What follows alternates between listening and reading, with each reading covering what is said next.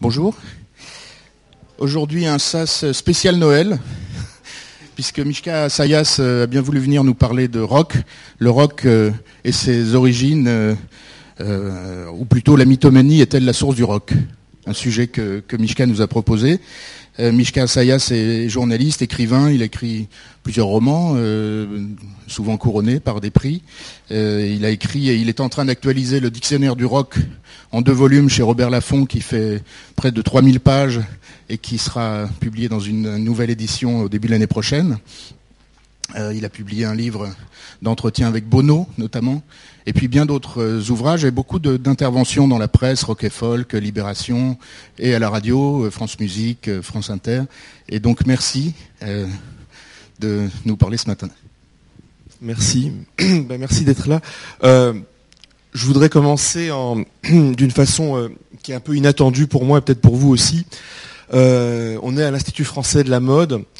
Euh, c'est pas indifférent pour moi parce que euh, je vais vous dire en deux mots. J'ai ma mère était dans la mode.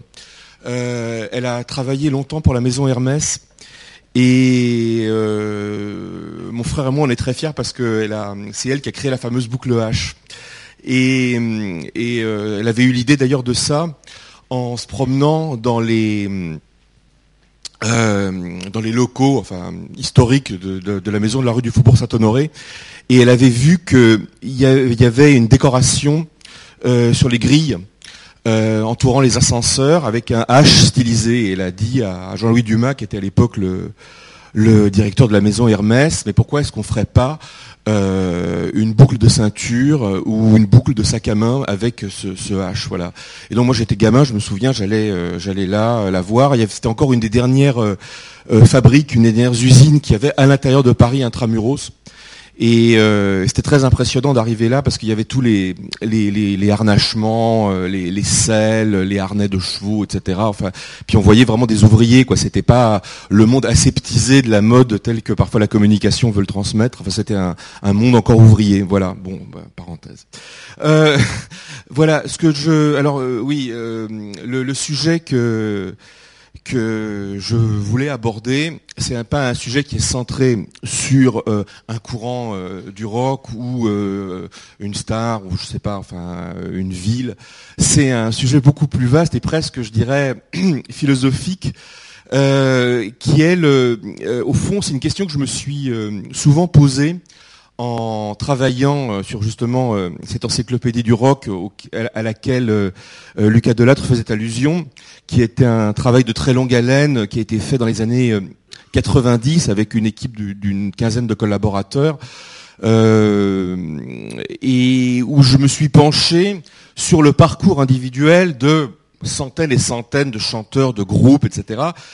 Et j'ai fini par me poser une question à force de lire ces biographies, qui étaient des biographies euh, euh, pas purement techniques, mais des biographies euh, euh, littéraires, c'est-à-dire euh, historiques, même parfois romanesques. C'est-à-dire que souvent, les trajets des, des, des musiciens, ceux qui sont devenus importants et influents, sont très inattendus. Et hum, je me suis dit, mais souvent, finalement, et je suis arrivé à une définition du rock qui paraît complètement euh, peut-être extravagante, en tout cas, en tout cas inattendue, euh, c'est que le rock, au fond, l'histoire du rock, c'est le type qui se prend pour un autre. Bon, alors ça paraît euh, tout à fait euh, exagéré de dire les choses comme ça. Je vais essayer de de de le justifier, en tout cas de le défendre cette idée via trois exemples que je vais développer. Alors, euh, bon, déjà pour commencer, euh, la plupart des euh, stars d'aujourd'hui, compris celles qui appartiennent à une génération encore plus âgée que moi, euh, ont changé de nom. Enfin, bon, c'est pas le cas d'Elvis Presley, mais enfin, c'est le cas en France de Johnny Hallyday. Bon, il s'appelle pas Johnny Hallyday, il s'appelle Smet, il était belge, il est belge, bon, etc. Mais après tout, les pseudonymes, il y en a toujours eu dans la littérature, il y en a eu dans l'art, il y en a eu dans tous les arts. Donc c'est pas une chose qui est spécifique au rock. Et je vais prendre l'exemple de quelqu'un, je vais pas vous dire tout de suite qui c'est, mais enfin, c'est assez facile de deviner qui c'est. Euh, vous prenez, euh, mettons, mettons, voilà, on est dans le- les États-Unis d'après-guerre, on est dans le Midwest, on est dans un État qui s'appelle euh, Minnesota, et euh, vous voyez le Minnesota, enfin peut-être pas, mais bon, vous allez vers les montagnes du côté du nord-ouest. Et, là, vous avez une petite ville minière qui s'appelle Hibbing. Et à Hibbing, il y a euh, un, une ville de, je sais pas, quelques centaines d'habitants, j'imagine à l'époque. Euh, il fait très froid l'hiver et il y a un, petit magasin d'électroménager et il y a euh, une maison qui s'appelle la maison Zimmermann qui vend euh, des frigos, des aspirateurs, enfin ce qui, voilà, l'électroménager de l'époque. Et là, il y a un, jeune garçon qui naît, qui est fils unique et qui s'appelle Bobby Zimmerman. Bon. Et hum, si vous voulez, lui, qu'est-ce qu'il a fait? Bon, il a, quand il a quitté son lycée, euh, on lui a demandé, comme à, comme à d'autres élèves, d'écrire dans une espèce, vous savez, de, livre d'or, hein, c'est la pratique aux États-Unis, euh, quels étaient ses projets d'avenir, hein, ce qu'on demande souvent aux étudiants. Et sous sa photo, il a écrit, sans hésiter, je pars rejoindre le groupe de Little Richard. Little Richard, vous voyez à peu près peut-être qui c'est, c'était un des pionniers du rock and roll, c'était un noir euh, de, de euh, Louisiane, Nouvelle-Orléans. Et c'est un des pionniers donc du, du, pionnier noir du rock and roll. Il n'y en a pas beaucoup. Il y a eu Chuck Berry, il y a eu lui, après il y a eu James Brown, mais qui est, plus euh, dans la tradition du rhythm blues noir pur. Et alors, il s'est inscrit, Bobby Zimmerman, à 18 ans, à l'université de Minneapolis. Et à ce moment-là, il, s'est mis à traîner dans, un milieu, dans un milieu bohème. On appelait euh, ce quartier Dinky Town. Et c'est là que traînaient beaucoup euh, les étudiants beatniks. Hein. Vous savez, les, beatniks, vous voyez à peu près ce que c'est. C'était ces types un peu sales, avec des, colliers de barbe, euh, dont le modèle était l'écrivain Jack Kerouac. Vous voyez, On the Road, sur la route, tout le monde connaît ça. Il y a eu un film récemment. Et donc, qu'est-ce qu'il faisait bah, Il préférait traîner, euh, boire, écouter du jazz, euh, tester, tester les drogues et l'amour libre, écrire des poèmes, euh, partir en stop sur les routes. Et, hum, et puis, bon, en général, bah, qu'est-ce qu'ils faisaient? Bah, Ils bâclaient leurs études. Hein, et plutôt que plutôt qu'écouter leurs parents, leurs parents qui avaient vécu la guerre, hein, et qui voulaient les préparer à une vie sérieuse, une vie productive de, travailleurs modèles. Et ces beatniks, ils rejetaient, qu'est-ce qu'ils rejetaient? Ils rejetaient pratiquement tout euh, de l'organisation de la société américaine, le racisme évidemment, la ségrégation qui était euh, extrêmement euh, présente aux États-Unis dans ces années-là, en particulier dans les, États du, Sud-Est, hein, la Bible Belt. Euh, et donc il rejetait ça, le, sais pas, tout ce que vous voudrez, le militarisme, l'autoritarisme, mais aussi, et ça c'est une chose qui est très importante, surtout à la lumière de ce qu'on vit aujourd'hui, il rejetait le matérialisme, c'est-à-dire le, machinisme, l'efficacité, la technologie. Euh, il rêvait d'un passé, au fond, il rêvait, et ça c'est une chose qui est récurrente dans les époques comme ça, qui sont techniquement très, très évoluées et très développées, c'est qu'il rêvait d'un passé idéal un passé où justement qui était pur de tout ça, où tout était euh, désintéressé, un monde à la liberté, à la fraternité sans limite. C'est-à-dire, vous savez, l'Amérique des grands espaces, euh, des pionniers libres, euh, sauvages, intrépides, se dressant contre l'injustice, comme je sais pas Jesse James, qui prenait aux riches pour donner aux pauvres, un peu sur le modèle de Robin des Bois. Bon, bref, en 58-59, Bobby Zimmerman découvre ce qu'on appelle les, protest songs. Bon, qu'est-ce que c'est? Ben, Ce sont des chansons folkloriques qui racontent les, grands combats, les grandes luttes paysannes et ouvrières du passé. Et c'est dans ce contexte que Zimmerman décide de son destin. Il imagine qu'il vient d'une autre époque, qu'il rejette son temps, donc il vient d'un autre temps, et il rejette son temps parce qu'il le considère comme inauthentique.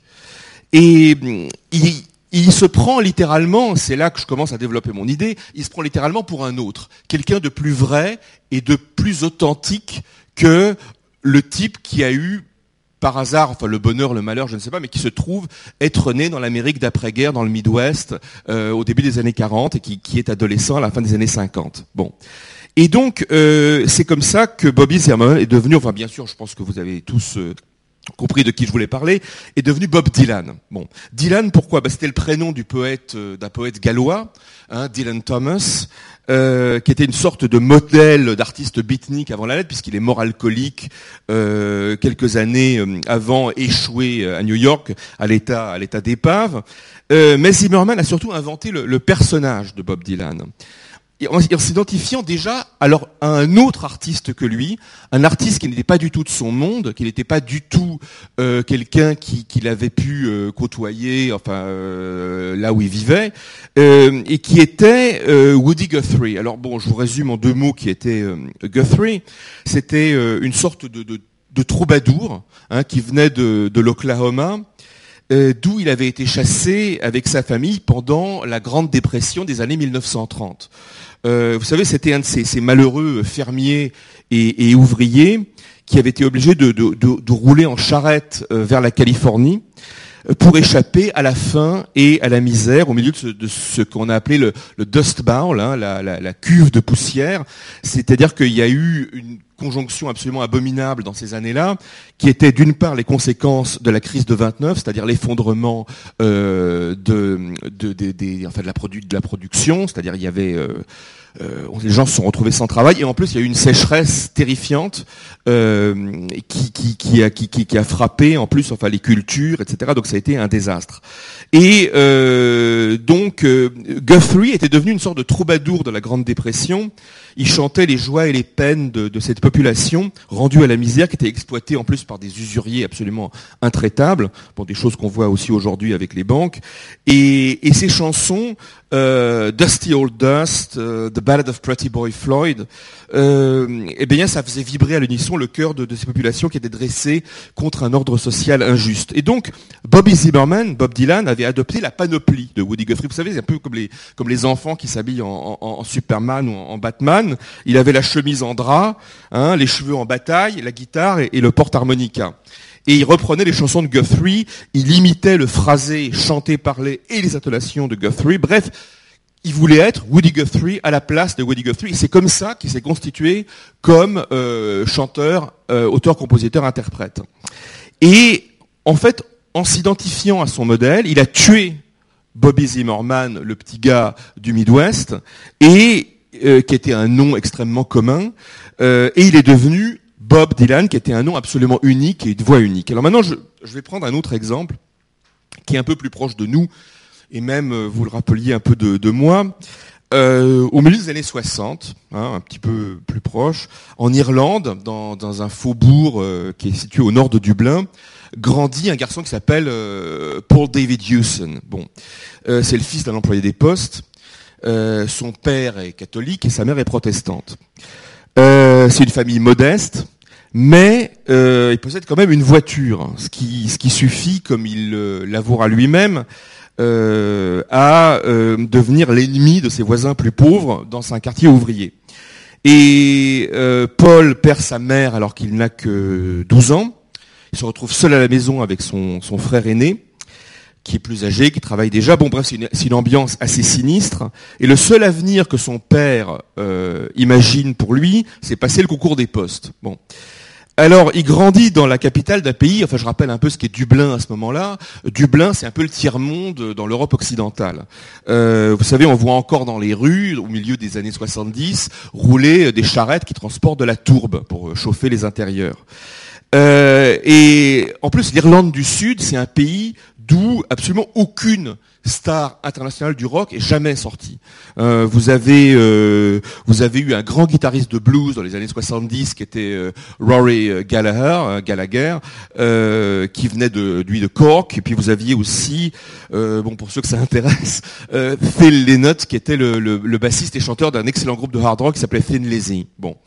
Et mais enfin, il était métis. C'était un des très rares Irlandais à avoir du sang noir et africain, parce que vous savez, quand vous êtes baladé à Dublin, vous voyez très peu de noirs.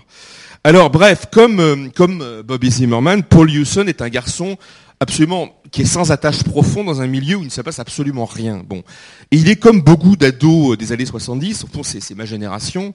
Euh, il écoute la radio, regarde la télévision. Euh, il n'y a pas grand-chose, il y a deux ou trois chaînes. Il se réfugie dans un monde en couleur pour échapper à une existence en noir et blanc. Bon, alors qu'est-ce qu'il fait? Il aime David Bowie, il aime T-Rex, il aime le côté glam rock, les vestes à paillettes, les plateformes boots surélevées.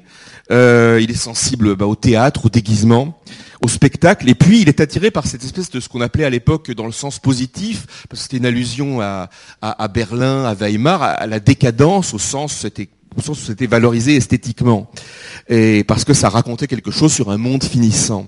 Et c'était très important comme influence d'ailleurs du, du glam rock à l'époque.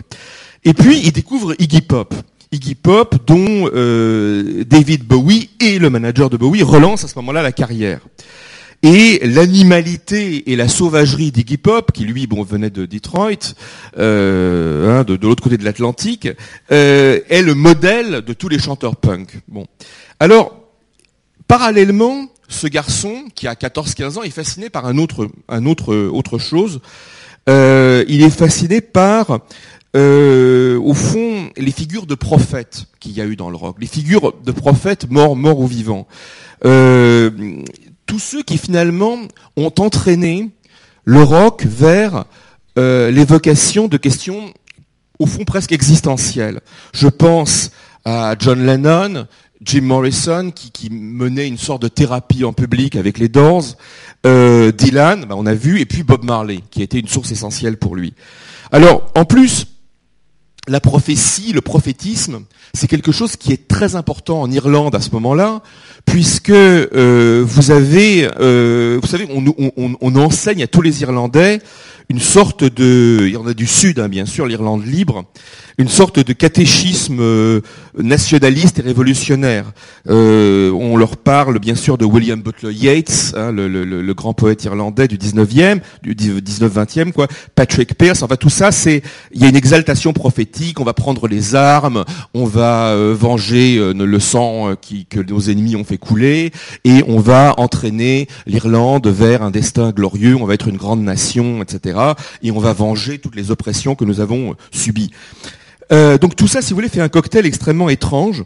Et puis, euh, il faut se rappeler ce qu'a été le punk. Euh, le punk rock en, dans cette partie du, monde, parce que le punk rock, si vous voulez que vous viviez à Londres, à Paris, à New York, à Dublin ou dans une banlieue, je ne sais pas, de Düsseldorf, c'est pas du tout la même chose. Bon, et le punk, si, si vous voulez, ça, ça a été pour ceux qui n'étaient pas au cœur de l'action quelque chose d'absolument inimaginable. C'est-à-dire que on peut pas imaginer ce qu'a été euh, le rock avant l'explosion punk quand euh, on n'a pas vécu ce moment euh, de retournement absolument incroyable. Parce que tout à coup, il y a eu des centaines d'apprentis musiciens qui se sont réveillés, non pas dans les grandes villes, dans les grandes capitales, mais je dirais partout, que ce soit, euh, si vous voulez, à, Vesoul, comme euh, à Dundee en Écosse, comme euh, même à Sofia en Bulgarie. Vous voyez, je veux dire, c'était un truc absolument populaire et, qui n'était pas élitiste. Et donc, ce sont des gens qui tout à coup se sont, qui se sentaient nuls, qui sentaient qu'ils n'avaient aucun avenir. C'était les débuts euh, de, de, cette période où on parlait de chômage. Et, d'ailleurs, c'est assez marrant parce que euh, tout le monde connaît ce slogan no, no future, no. Mais en fait, c'est un contresens total. Mais un contresens qui en dit long. Parce que euh, quand vous écoutez les paroles de la chanson des, Sex Pistols, euh, euh, il dit There's no future for you. Et quand il dit There's no future for you, il parle à la reine d'Angleterre. Il dit il n'y a aucun avenir pour toi et ton régime.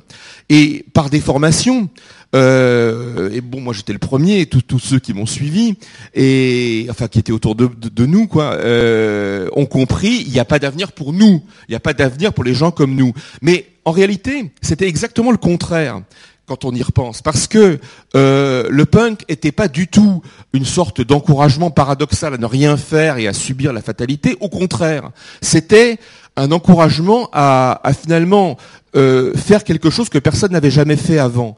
Et c'est-à-dire que, euh, au, contraire, c'était la levée de toutes les inhibitions.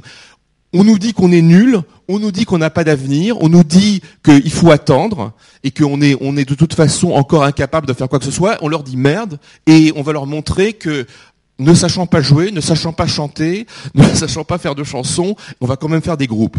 Et c'est comme ça que des gens, si vous voulez, ont appris sur le tas, euh, alors que dans les années qui précédaient, euh, la musique, euh, le rock au sens large, était quand même l'affaire de musiciens de conservatoires qui étaient encadrés par des producteurs, de gens euh, qui quand même avaient euh, même un, si vous voulez, une sorte d'apprentissage de musicien de rue. C'était presque le cas des Beatles au fond.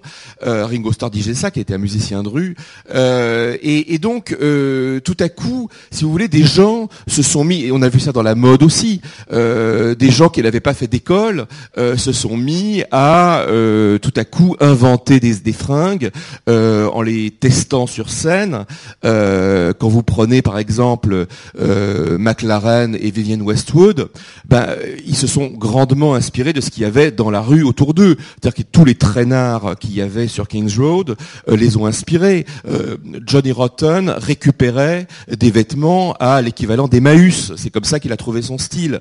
et ils se sont inspirés très directement de ce qu'on vendait dans les sex shops.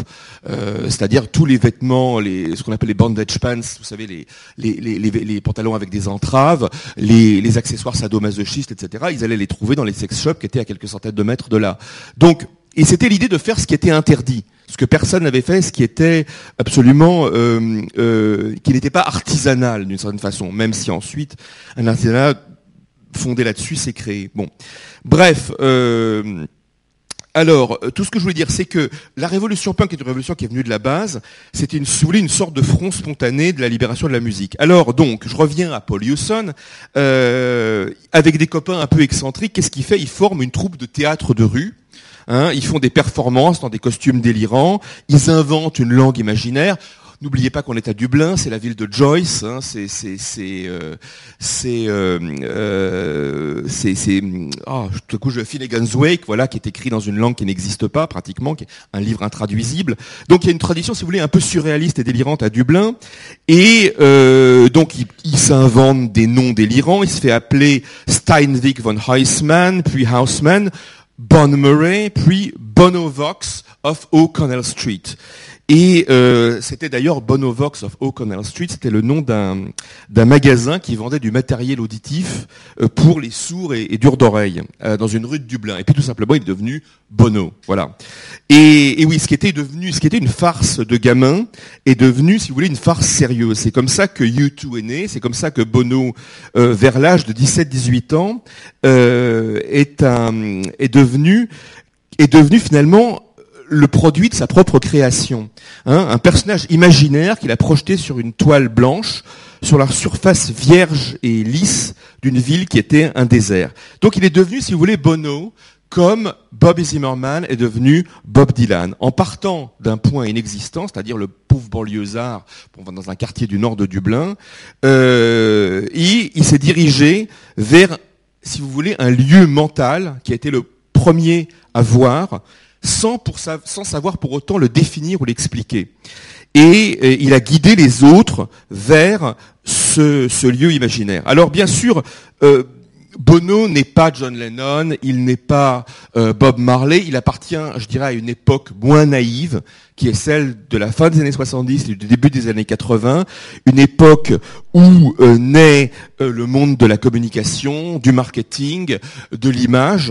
Vous savez, il y a un truc très marrant, c'est que moi, j'ai, en fait, j'ai, été enfin oui, un des premiers, peut-être le premier, je sais plus, journaliste français à faire un article sur YouTube. On s'est connus, moi j'avais 21 ans, lui en avait 20. Bon. Et, donc, euh, comme YouTube intéressait très peu de monde en France, et j'écrivais des articles sur eux et tout le monde s'en foutait complètement.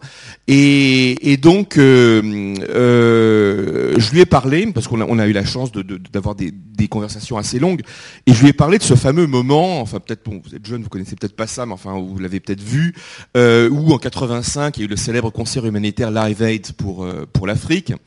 Euh, à ce moment-là, il y avait une guerre civile en Éthiopie, enfin bon, il y avait des gens qui, qui, qui crevaient de fin massivement.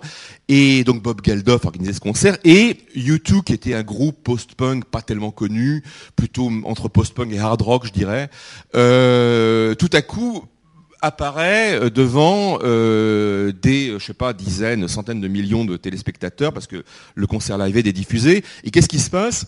Il est en train de de chanter je ne sais plus quelle chanson d'ailleurs, et à un moment donné il s'arrête parce qu'il voit qu'il y a une fille qui est complètement euh, broyée devant les barrières de sécurité, et il descend, il saute de la, scène, je pense que c'était assez haut, genre il y avait peut-être deux mètres et demi ou trois mètres, je sais pas comment il a fait. Bon, donc il saute et, et, et, et il passe la sécurité, il prend la fille, il la soulève et il l'emmène euh, sur la scène.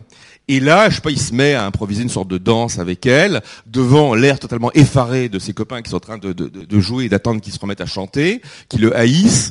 Et, et, euh, et euh, tout le monde se souvient de cette image. C'est-à-dire que tout le monde, enfin, au fond, c'est YouTube qui a volé la vedette à tout le monde. Tout le monde se souvient de ce groupe à ce moment-là. Et donc, je lui en ai parlé.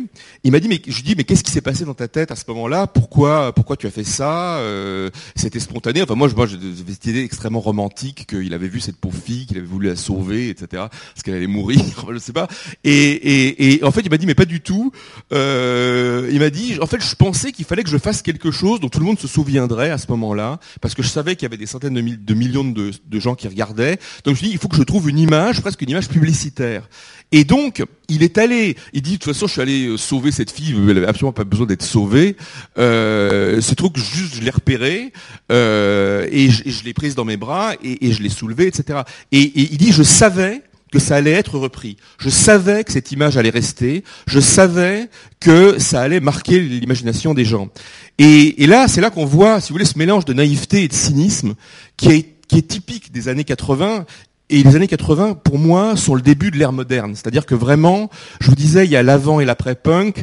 Au fond, euh, c'est quelque chose euh, qui, qui m'a, enfin, je l'avais senti déjà, mais je, au fond, c'est la fin de l'âge de la naïveté. Voilà, c'est la fin de l'innocence. C'est-à-dire que le rock euh, prend en compte la dimension de la communication, de l'image, je dirais du marketing aussi, même si YouTube n'a jamais été là-dedans, euh, ils ont toujours intégré le business dans ce qu'ils faisaient, alors qu'avant, si vous voulez, dans les années 70, euh, ça c'est un monde que j'ai connu en lisant rock et folk quand j'étais gamin, enfin les revues de rock, tout ça, il y avait toujours ce côté, euh, le rock c'est euh, le pauvre gars opprimé par son manager, qui se fait arnaquer et qui s'élève contre les injustices, etc. Bon, ce qui est un modèle d'ailleurs qui a perduré après dans le et qui est un peu une, un, un un mythe, si vous voulez, de, du show business, le mythe de la rébellion, qui est quelque chose qui aujourd'hui euh, est extrêmement répandu.